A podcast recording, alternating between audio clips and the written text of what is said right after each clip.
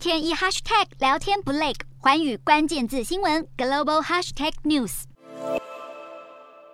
微软第四季财报出炉，营收成长百分之十二，达约五百一十九亿美元，每股盈余成长百分之三，为二点二三美元，双双逊于市场预期。虽然大环境不好，但微软绝大多数产品或服务仍然是成长的。像智慧云端业务部门就缔造两百零九亿美元营收，成长百分之二十。部门之下的 Azure 服务更冲出百分之四十的成绩。另外，搜寻引擎巨破 Google 母公司 Alphabet 也公布最新财报，第二季营收年增百分之十二点。点六至六百九十六点九亿美元，调整后的 EPS 一点二一美元也双双逊于预期。Alphabet 表示，强势美元导致的货币波动使营收增长下降三点七个百分点，而且对下一季，Google、微软、Meta、苹果跟亚马逊光是在二零二一年营收总额就超过新台币四十兆，堪称富可敌国。然而，随着联准会升息，美元走强，通膨飙升，也让这些科技巨擘笼罩在愁云惨雾之中。最新财报很可能将主宰美股为未来几周甚至未来几个月的走向。